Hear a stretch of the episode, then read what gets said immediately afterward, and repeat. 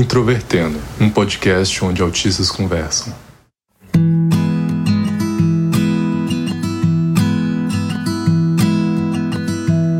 Olá para você que ouve o podcast Introvertendo, que é o principal podcast sobre autismo do Brasil, feito por autistas e que oficialmente está de volta depois de um mês de férias.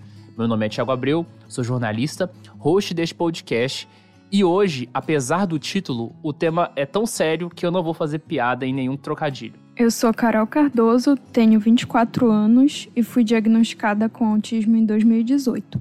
Eu sou o Maicon, o gaivota, e eu continuo seguindo o caminho do mago. Aquele que fica com a mão no cajado. Bobô, Muito boa, muito boa. Caramba. E como vocês ouviram, nós temos um convidado que inclusive já apareceu no Introvertendo em 2020, o Fábio Hugo Tio Fazo. Então se apresenta aí pra gente. Olá, gente bonita. Aqui quem fala é o Tio Fazo e ora bolas. Eu sou autista e criador da página Se Eu Falar Não Sai Direito. Nós estamos iniciando uma série aqui no Introvertendo. De tempos em tempos vai sair algum episódio cujo título é Precisamos Falar de. Eu sei que essa expressão é bem ruim. Toda vez que alguém fala precisamos falar sobre algum assunto, é um assunto óbvio. Mas aqui no Introvertendo, a gente está usando esse subtítulo para poder falar sobre temas relevantes que a comunidade do autismo muitas vezes não discute. E hoje nós vamos falar sobre os autistas que não transam. Mas antes da gente explicar quem são esses autistas que não transam, se você está conhecendo o Introvertendo agora, seja bem-vinda, seja bem-vindo. Nosso podcast está disponível nas plataformas digitais, temos o nosso site introvertendo.com.br. Também temos página no Facebook, Twitter e Instagram, é só você achar por introvertendo. E se você quiser ajudar o nosso podcast, permitir com que ele continue funcionando e tendo várias novidades aqui para trazer para vocês semanalmente com episódios, é só você apoiar a gente no Padrim ou no PicPay. Vale lembrar que o Introvertendo é um podcast feito por autistas, cuja produção é da Superplayer and Company.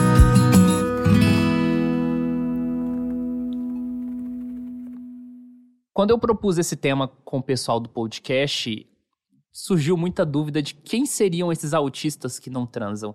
E eu acho que talvez é muito importante deixar isso bem esclarecido, porque são vários autistas que não transam na verdade, mas a gente está falando de uma parcela bem específica. Primeiro, nós não estamos falando de autistas que são assexuais, ou seja, que não têm muitas vezes interesses em relacionamentos, ou até têm interesses em relacionamentos sem sexo. Nós não estamos falando de autistas que não têm interesse em transar. Nós não estamos falando sobre alguns autistas ditos severos e, e, toda a discussão que se tem sobre sexualidade e sexo nesse âmbito do autismo, porque isso dá uma outra discussão e envolve outros temas mais complexos. E de quem a gente está falando então na prática? Nós geralmente estamos falando sobre autistas que são homens, né, geralmente heterossexuais, cis, que têm poucas habilidades sociais que são virgens ou até não são, mas eles só conseguem relações sexuais com profissionais do sexo ou quando tentam né, desenvolver relações ou conhecer novas pessoas, não chegam nem ao ponto, muitas vezes, de ter um match, por exemplo, numa rede social como o Tinder. E por que que geralmente esse recorte que a gente está falando são homens? Mulheres não têm dificuldade? Tem sim, com certeza. Né? E a gente pode até desenvolver uma discussão nesse sentido. Mas isso não é tão comum, por exemplo, com a comunidade gay, porque existe todo um ecossistema voltado para o sexo com aplicativos.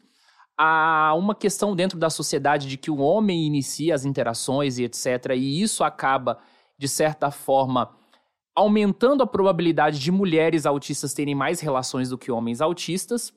E a gente pode até problematizar isso ou questionar se isso é um fato ou não. Eu estou aqui, né, conjecturando isso. E então a gente vê que essa discussão sobre os autistas que não transam acaba variando conforme os grupos. Aqui a gente está falando sobre os homens, porque, pelo menos até onde eu consigo entender, é um público muito numeroso. Se a gente acompanhar, por exemplo, grupos no Facebook ou no WhatsApp, semanalmente eu vejo homens autistas falando que não conseguem sexo, ou que são virgens, ou que só têm relações com profissionais do sexo. Então, essa queixa, esse relato é bem grande, bem frequente, e eu não vejo a comunidade do autismo discutir isso de forma franca. Eu acho que é importante fazer esse recorte justamente porque existe uma discussão muito interessante que é sobre a invisibilização da sexualidade feminina. Então, um dos fatores para que seja mais evidente essa dificuldade entre os homens é porque existe também uma cobrança social muito forte pela expressão da sexualidade masculina, e isso reverbera muito nisso que o Tiago falou, que se convenciona que são os homens que precisam iniciar esse contato e que quando as pessoas têm uma dificuldade de, de interação social muito acentuada e elas não conseguem, eles não conseguem iniciar esse contato, acaba ficando muito mais difícil para eles. E eu acho que isso por si só já, já justifica o fato da gente fazer esse recorte. Mas eu acho que eu quero trazer um outro ponto sobre o machismo em si. Geralmente é uma coisa que as pessoas discutem e que parece que é um campo que deve ser discutido simplesmente unicamente por mulheres, mas o machismo é um tema pertinente a todo mundo. Então, é um problema da sociedade, logo toda a sociedade deveria discutir isso. É como se existisse uma responsabilidade unicamente das mulheres de discutirem isso, e a gente não vê muito palco para que se discuta questões masculinas relacionadas ao machismo. Então, eu acho que esse espaço aqui é justamente para a gente dar início a esse tipo de discussão que, no meio do autismo, assim, eu vejo que é muito relevante, porque já existe uma invisibilização da nossa sexualidade como autistas e a gente acaba nem prestando atenção no fato de que muitos autistas podem querer expressar sua sexualidade de alguma forma e não conseguem, por inúmeros fatores que a gente vai falar nesse episódio. Quando a gente pensa nessa coisa do machismo como algo que só prejudica as mulheres, esquecemos uma parcela muito importante, como a Carol mencionou, dos homens. Porque quando você é um homem típico, há toda uma cobrança para você ser aquele macho alfa, né? Que pega todas as menininhas e tudo mais. E quando você não é esse tipo de homem, você é escorraçado, né? Você é chamado de gay, que é um homem frágil, é beta. Então, como o autista não vem com esse guia social, né, para poder conviver na sociedade, o homem autista só tem como referência imediata o que ele vê. E o que ele vê é a, é a reprodução do machismo. E a reprodução do machismo fala que ele, por não conseguir transar, por não ter uma namorada, não ter nada, ele é menos homem. Então a gente acaba observando nos grupos isso, que o machismo causa nos homens autistas um sério problema de autoestima em que eles se sentem menos homens por nunca terem transado ou se relacionado com alguém. E isso acaba gerando depressão, que pode gerar coisas piores, como por exemplo suicídio, ou o que está no lado que eu posso dizer oposto, que é transformar aquele homem que não consegue se relacionar em um homem que tem raiva de mulheres. E quando o homem tem raiva de mulheres, ele vai vê-las como inimigas. E o inimigo você se combate. O inimigo você trava guerra. O inimigo você acaba matando. E a gente já tá vendo, fechando o ciclo. Machismo, quem entra no feminicídio, né? Em ataques como dos incéis, por exemplo, que é uma comunidade to todinha voltada para falar que o sexo é um direito do homem, né? E quando você bebe dessa fonte e você é um autista, aquilo passa a ser uma verdade. Então você talvez se torne um perigo para os outros, né? No caso as outras. A gente está falando aqui sobre a questão do machismo, mas eu também acho que existe uma, uma relação também com aquilo que a gente chama de capacitismo, né? E até quem não sabe o que é capacitismo, ouve lá o episódio 150, que foi o episódio que nós discutimos especificamente sobre isso. Mas eu entendo que o capacitismo, no contexto né, da, das relações afetivas e sexuais no, no meio da deficiência, ele é muito evidente. Por quê? A gente tem, dentro da nossa sociedade, várias formas de você flertar e conseguir relações. Hoje em dia, até onde eu entendo, as formas mais fortes, mais comuns, é aplicativos, né? A gente já falou aqui do, do Tinder, existe também é, o Happn, apare... também tem o OkCupid, também tem, né, como eu falei, os próprios da, da comunidade gay, como Grindr e etc. Então você tem várias, vários aplicativos onde você pode conhecer novas pessoas.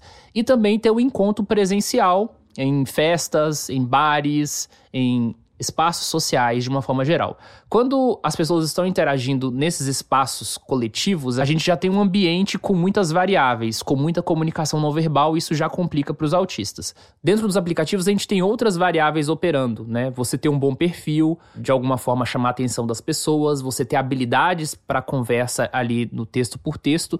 E a gente tem uma discussão recente, por exemplo, que em aplicativos como o Tinder, a grande maioria das pessoas que têm contas nesses aplicativos não conseguem muitos matches, principalmente em relações heterossexuais, né? Assim, no sentido de que só uma nata, digamos assim, entre aspas, desses aplicativos costumam se sair bem, né? E aí eu acho que autistas definitivamente não vão estar nessa minoria. Eu, eu não sei se vocês têm experiências com aplicativos, né? Mas vocês percebem essa, esse ambiente excludente de alguma forma? Eu tô chocada, porque agora faz todo sentido. É por isso que eu não consigo um match no Tinder.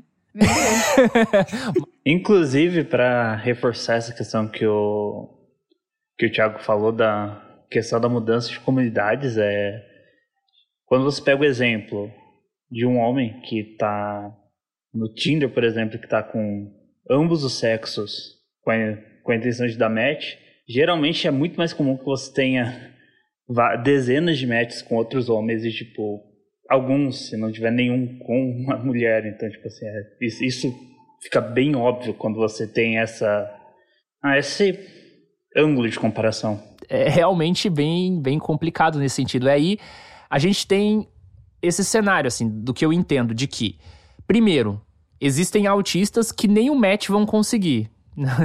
Carol falando que não consegue nenhum match, né? Tem autistas que não vão não conseguir nenhum match. Isso é uma realidade. Tem autistas que conseguem um match, e aí a gente tem um outro cenário, que é um cenário que, inclusive, eu já vivi, que é o momento que você fala que você é autista, que você tem uma deficiência. E evidentemente a tua deficiência é um motivo para que a pessoa se afaste de você, que ela desfaça o match ou que ela não queira nada contigo. OK, eu entendo que as pessoas têm liberdade de escolherem com quem elas querem ficar, mas nesse contexto está muito evidente de que a deficiência é um impeditivo para as pessoas quererem né, manter uma certa relação de você, e isso é preconceito, evidentemente.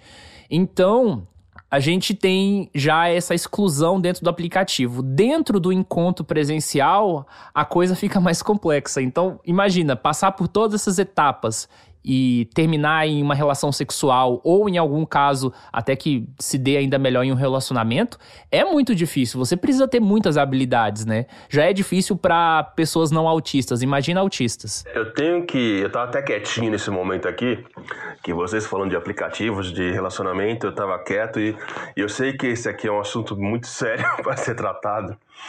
É, eu nunca usei nenhum aplicativo desses, né? O meu aplicativo de paquera sempre foi o Facebook.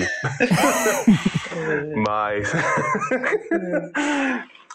Se tem aqueles. Que nem eu falo, que existem autistas treponildos, eu acho que eu sou desses. Eu dou muita. Eu sempre dei muita sorte é, na parte de relacionamentos via Facebook, né? No caso sem eu nunca ter usado nenhum aplicativo de encontro feito para isso, justamente porque eu acho que eu passei a vida inteira, a juventude inteira, tentando, estudando é, revistas de moda feminina. Eu errei tanto antes dos 18 anos que quando eu comecei a de fato encontrar outras mulheres e tudo mais, é, eu descobri que o meu papo colava. Então eu, eu sei muito bem como fazer para poder ir atrás de alguém. Mas eu não sei explicar isso. E como eu sou um autista com pouco tempo de diagnóstico, então eu não tive, entre aspas, oportunidade de sofrer capacitismo por eu ser autista. Mas o que eu já vi por aí de outros deficientes é justamente isso que o Thiago falou. A pessoa pode ter o papo mais maravilhoso do planeta. A partir do momento que ele fala que ele é um deficiente, a coisa muda, sabe? Então você fala, ah, nossa, que você é uma pessoa muito legal. Aí você fala, sou cadeirante, eu sou surdo, eu sou cego. Automaticamente a pessoa que estava interessada em você acaba pensando em, com dó, tadinho. será que essa pessoa vai servir para mim, né? Será que eu vou conseguir transar? Será que essa pessoa vai servir de alguma forma como um companheiro ou uma companheira? E no final, você percebe que para qualquer deficiente, não só os autistas, o capacitismo, eu acho que será a maior barreira para um relacionamento com uma pessoa que não é deficiente. Talvez se eu soubesse que eu era autista, né, na época que eu, eu só usava o Facebook e essas coisas, talvez hoje eu não estaria casado e com um filho. Então, essa é uma noção real do que eu tenho, né? Porque as pessoas às vezes me veem, nossa, que negão grandão, bonitão, sei que lá. Aí eu, quando eu falo que eu tô na fila preferencial porque eu sou autista, meu tamanho, eu fico com 1,20m de altura e 12 anos de idade, sabe? As pessoas mudam com a palavra. Então, o capacitismo é algo muito, mas muito pesado. E eu acho que para os homens autistas, a mistura de capacitismo mais o machismo, né, que vai esperando o que ele tem que ser, né, um, um homem que vá à luta, só piora a situação. Você está quase gabaritando o bingo das impossibilidades de ter um encontro romântico. E isso é muito, mas muito pesado.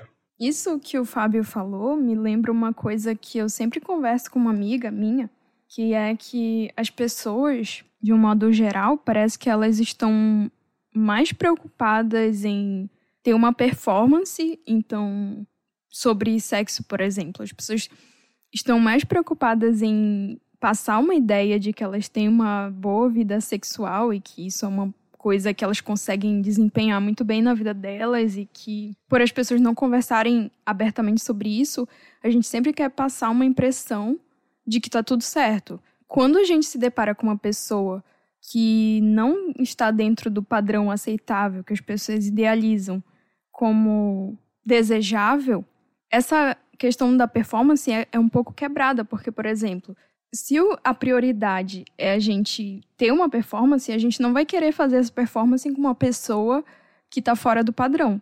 Porque a partir do momento que a gente tem uma relação próxima com alguma pessoa que é alvo de algum preconceito, automaticamente essa pessoa também vai começar a ser alvo de algum tipo de preconceito, de alguma forma.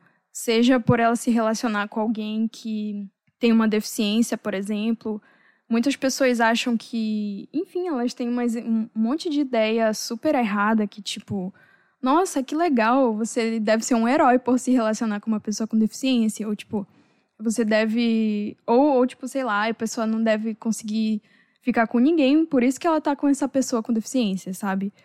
Então, isso é muito complicado. E, tipo, é, essa questão da imagem, eu acho que fica muito forte também, porque a gente sempre tá falando aquilo de tipo, ah, autismo não tem cara. É, mas assim, existem autistas que não conseguem, entre aspas, assim, muitas aspas, por favor, eu não quero ser mal interpretada, mas assim, existem muitos autistas que têm um, um comportamento que claramente fica muito evidente para as pessoas que essa pessoa não é neurotípica. Isso acontece, eu acho que quanto mais eu entro na comunidade do autismo, mesmo quando a gente fala de autismo leve, sabe? Eu tô falando de dessa camada e que a gente tem dificuldades muito diferentes. Existem autistas que, por exemplo, conseguem conversar sobre isso, conseguem é, flertar e etc.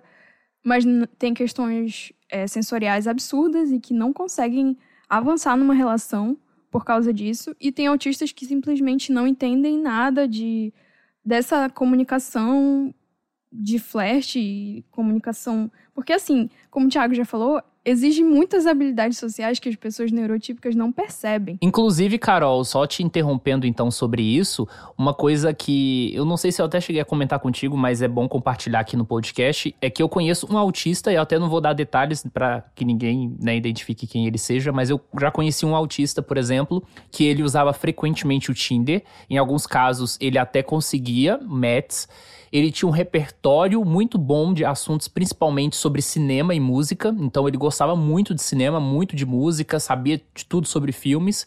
E ele me dividiu uma vez uma história de que quando ele saiu com uma menina no Tinder, e aí quando ele voltou para casa dele, ele foi bloqueado em todas as redes sociais por ela. A hipótese que eu tenho, conhecendo ele, é que é muito evidente que ele é autista. Ele tem muitos comportamentos repetitivos, assim, de todos os autistas ditos leves que eu conheço, ele é o que tem isso mais evidente e, e para ele isso é muito natural. Então as pessoas percebem que ele tem alguma coisa, né? Durante a vida dele ele foi julgado várias vezes, tinha gente que dizia que ele tinha alguma deficiência intelectual e etc. E o que que acontece? Ele tinha todo esse objetivo de construir relações. E aí, até um dia que ele chegou e disse para mim que ele teve uma relação sexual e foi com uma prostituta. Que foi a única relação que ele tinha conseguido ali até aquele momento. Nessa época ele já tinha uns 27 anos, eu acho, mais ou menos. E eu fiquei muito pensativo sobre isso, porque eu não vou fazer um julgamento moral sobre a figura da, da profissional do sexo, porque isso aí é uma outra discussão, acho que não, não cabe aqui. Eu acho que as pessoas que têm vontade, né, de, de ter relações com profissionais vão procurar e etc. Existe, né, um mercado nesse sentido. Só que eu, particularmente, acho lamentável que uma pessoa não tenha outras opções para além da questão do, do, dos profissionais do sexo a questão do profissional do sexo, quando é uma escolha, beleza. Mas quando não é uma escolha, quando é a única fonte de ter relações sexuais, tem até uma discussão disso dentro do âmbito da deficiência. Que no contexto, por exemplo, das deficiências intelectuais, existe até uns serviços especializados, assim, porque são pessoas que se parte do pressuposto de que nunca vão ter um, uma relação a longo prazo, etc. E eu acho que os autistas que desejam ter relações sexuais com as pessoas com que eles conhecem, com que eles desenvolvem um vínculo, um afeto, e eles só têm a opção na vida de ter relações com profissionais, é uma coisa que fica um pouco mais triste, assim, né, nesse sentido. Não sei o que vocês acham. Eu vou falar. Porque nunca fiz sexo com profissionais, né?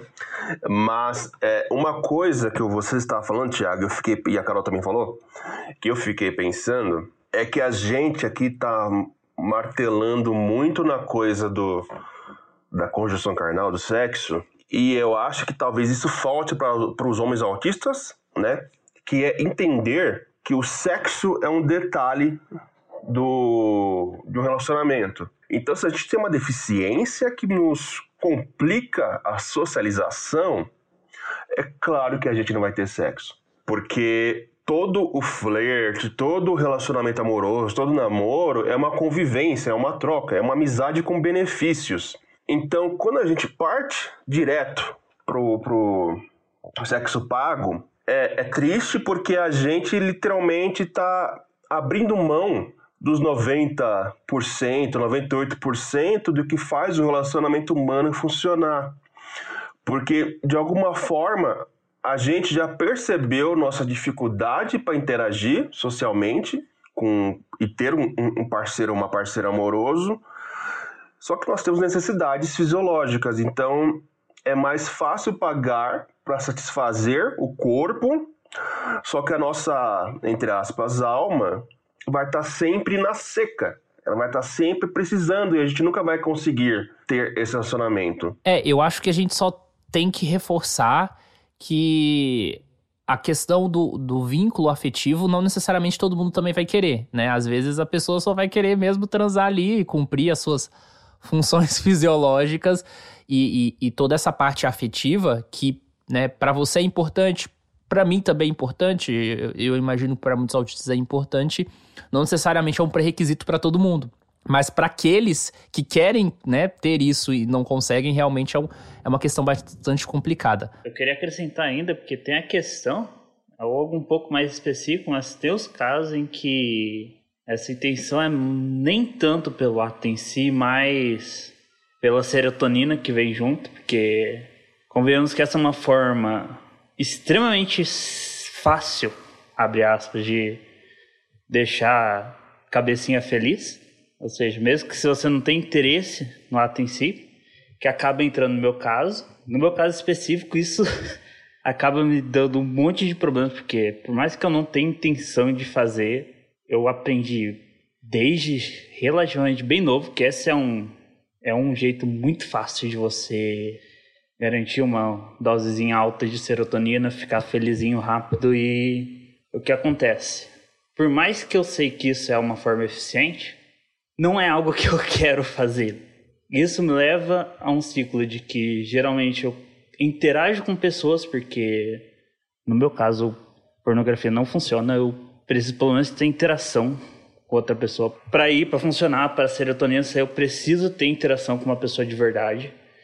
E isso leva a um ciclo de que geralmente eu vou, vou, começo a conversar com uma pessoa ou com outra, vai, isso vai avançando até que finalmente eu chego naquela carga de serotonina que eu estava precisando e eu me toco de repente que eu não quero continuar com aquilo, eu definitivamente não quero levar isso para o mundo real e consumar o ato, porque definitivamente é algo que eu não tô afim de fazer por um monte de motivos. É, tem, tem assim, é, não acho que não cabe tentar explicar exatamente porque eu não tenho interesse de ir fazer mesmo, mas o ponto é que eu não tenho, então isso já me causou muita confusão. Tipo, na melhor das hipóteses, é eu consigo conversar com a pessoa, ela entende que eu quero só deixar nisso e fica. Na pior das hipóteses, é, fica uma pessoa muito puta. Ou, ou eu simplesmente, como eu tenho muita pouca noção social, eu saí completamente do que eu. das intenções que a outra pessoa não peguei. Quando eu percebi as intenções das pessoas, já estava meio tarde demais. E quando decidi voltar para trás já ou não dava ou as consequências de fazer isso acabaram ser piores do que se eu simplesmente tivesse ido e continuado. Foi assim, inclusive, que eu consegui sofrer abuso né, quando tinha uns 14 anos, 14, 15 anos de idade, então é não algo muito divertido. É, deixa eu só complementar aqui é, essa parte. Eu não sei quanto a vocês, né?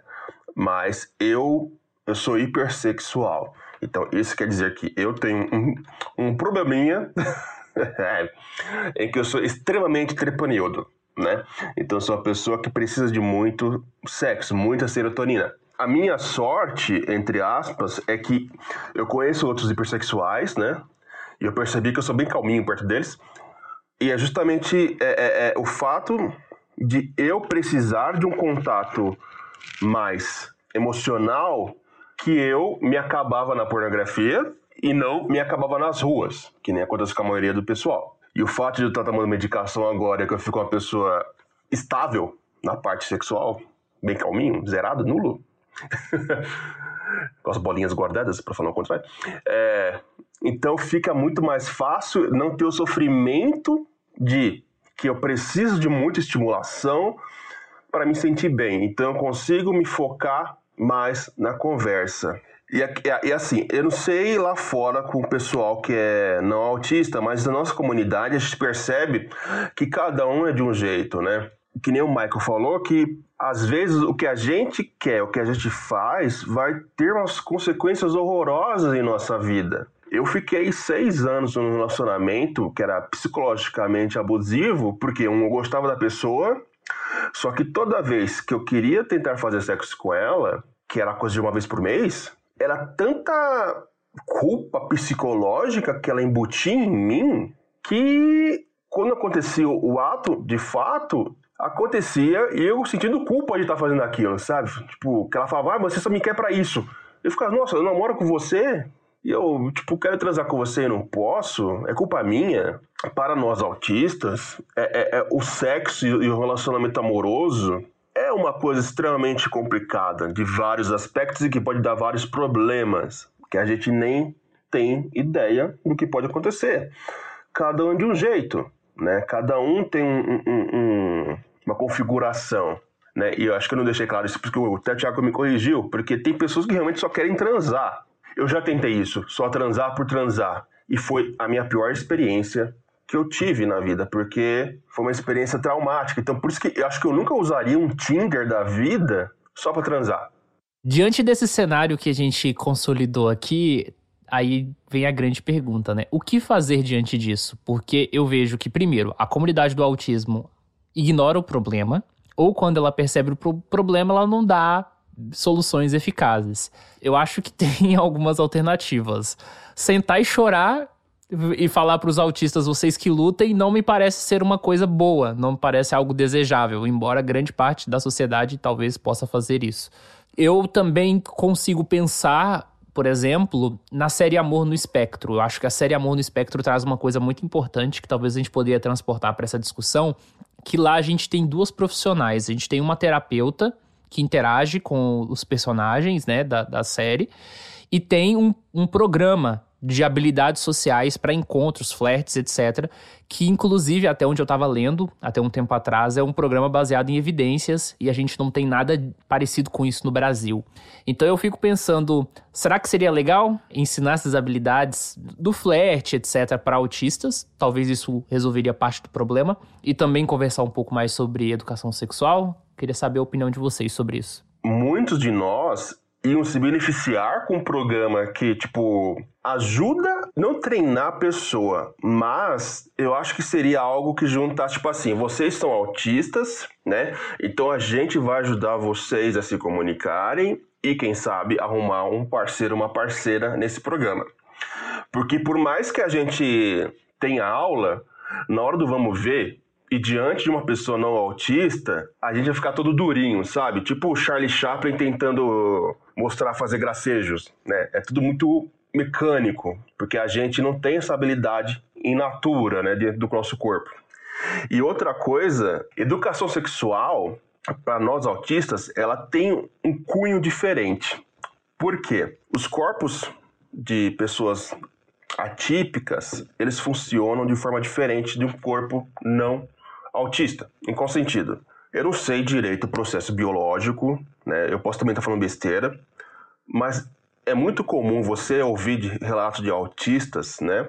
Que às vezes um toque pode ser extremamente prazeroso ou extremamente doloroso. Às vezes um toque não faz nada na pessoa, né? A sua zona erógena é outro, é outro lugar né, o, o, mesmo local que as pessoas não autistas têm. Então, a educação sexual para nós é importante para entender o que nos dá prazer e o que não nos dá prazer, porque ajuda a ter problemas no hora H. Às vezes tem uma, uma terapia para poder dessensibilizar, tudo mais. Outra coisa é que a, a educação sexual ajuda muitas pessoas a entenderem e talvez evitarem abusos, né? Porque a gente é uma presa muito fácil por ser autista. É só você pensar as estatísticas de abuso sexual no autismo, que é muito maior do que a população geral. Então, eu acho que a educação sexual para nós, ela não tem um cunho que vai ajudar a gente a arrumar um parceiro ou uma parceira. Ele é mais um meio de sobrevivência e de autoconhecimento. Já aquela coisinha que teve no, no, na série, talvez seja muito interessante, né? Ter essa mediação. Pessoas que nos ajudem a nos relacionar com outras pessoas parecidas conosco, porque a gente fala a mesma língua. Tem aquela pesquisa que fala que quando você coloca um autista com um neurotípico, há ruído na comunicação. Quando você coloca neurotípico, neurotípico, não tem ruído na comunicação. E quando você coloca autista com autista, também não tem ruído na comunicação. Então, talvez a ponte de sucesso para nós é alguém intermediando um relacionamento autista-autista porque a gente fala a mesma língua. Esse é o chamado problema da dupla empatia, né? Que, que você descreveu. Eu, eu tenho uma certa discordância com a discussão dessa hipótese, mas isso fica para outro episódio. É. Eu não acho que esse cenário seja exatamente isso. Eu vou concordar com você porque as relações do, de conversa e socialização entre nós, autistas, nas redes sociais, às vezes degringola pro inferno muito fácil que com a pessoa autista não vai ser. Mas sim, a gente entende mais fácil. É, é aquela coisa assim, de pelo menos entender o funcionamento. Porque, por exemplo, eu penso hoje que se eu deixasse a minha esposa, eu ia tentar me relacionar com outro autista. Para mim, pesa um pouco o fato de ter que explicar meu funcionamento. Eu adoraria que viesse uma pessoa que já entende mais ou menos o riscado e só quer me conhecer não quer aprender como é que conviver com uma pessoa deficiente, sabe? Isso para mim pesa muito no relacionamento. Tanto que hoje com a minha esposa, a, a coisa funciona tão bem porque ela é extremamente curiosa e interessado em entender como a gente funciona. Primeiro eu queria falar sobre uma coisa que o Fábio falou mais cedo, que é essa questão de que o treino de habilidades sociais pra gente, a impressão que dá é que a responsabilidade para ter sucesso nas relações amorosas recai unicamente sobre a gente. Então é só a gente, são só os autistas que precisam aprender a se relacionar. E é justamente isso que causa o que tu falou, que, que parece que a gente está sempre tendo que se explicar e, e as pessoas parece que não se esforçam muito para entender, até porque a gente não, não vê a nossa realidade sendo dialogada entre o público geral, sabe? Eu acho que é uma, uma discussão que está muito concentrada entre os autistas e, e a gente tenta justamente fazer as pessoas terem noção de que a gente existe e que não necessariamente a gente precisa se relacionar só com autistas para dar certo, porque isso só acontece hoje porque as pessoas não nem consideram a possibilidade de se relacionar com alguém com deficiência, porque elas nunca aprenderam a enxergar a gente como pessoas desejáveis, tanto no âmbito de, de ser, ou seja, é tão horrível ser uma pessoa com deficiência, que já é tão horrível ser isso, que eu não vou querer, tipo, nem me relacionar com uma pessoa assim, porque eu não quero ser parte disso que é tão ruim. E aí, tipo assim, quando a gente fala da nossa dificuldade de comunicação, a gente parece que sempre se esquece que comunicação não se faz com um, indivíduo só. Então, por que, que, é só a gente que tem que aprender a se comunicar? Por que, que a gente tem que sempre se dobrar às regras de como se deve flertar, ou, ou como se deve iniciar uma conversa de cunho amoroso ou sexual? Então, assim, as pessoas às vezes são muito inflexíveis quanto a isso. Eu acho que isso também faz parte do problema que a gente está discutindo aqui, das pessoas não conseguirem ter relação sexual, porque porque sim. Ignorem tudo que eu disse e ouçam o que a Carol falou no final. É, Carol, Carol para presidente. Não, não, eu tô falando dando seguimento ao que tu falou. Acho que o que tu falou foi muito necessário. Eu acho que é, é justamente tipo assim, tu falou uma coisa que é hoje eu tô falando que poderia ser, sabe? Que poderia ser, a gente pode viver num mundo, a gente pode pensar num mundo em que a gente não seja obrigado a se relacionar só com autistas para dar certo, ou outras pessoas com deficiência, sabe? Ou seja, a gente pode trabalhar com um cenário de que a gente pode estimular dentro da comunidade do autismo que autistas desenvolvam essas habilidades em flertes, em conversas, etc, né, que aprendam, mas ao mesmo tempo da gente começar também a questionar o porquê que só autistas precisam se adaptar dentro da sociedade, isso não só em relação à questão do sexo, do, das, dos relacionamentos amorosos, mas em tudo, né, a gente está sempre discutindo isso em comunidade e isso com certeza é bastante relevante, é um ponto aqui pra gente pensar. E você que ouve o Introvertendo e que talvez se identificou ou não se identificou com esse tema, compartilha pra gente a sua história, envie uma mensagem pra gente nas redes sociais. Esperamos que essa discussão estimule uma conversa mais séria sobre isso na comunidade do autismo, porque com certeza tem vários autistas aí querendo ter tanto relações amorosas e sexuais. E a gente volta semana que vem com um novo episódio do Introvertendo. Um abraço.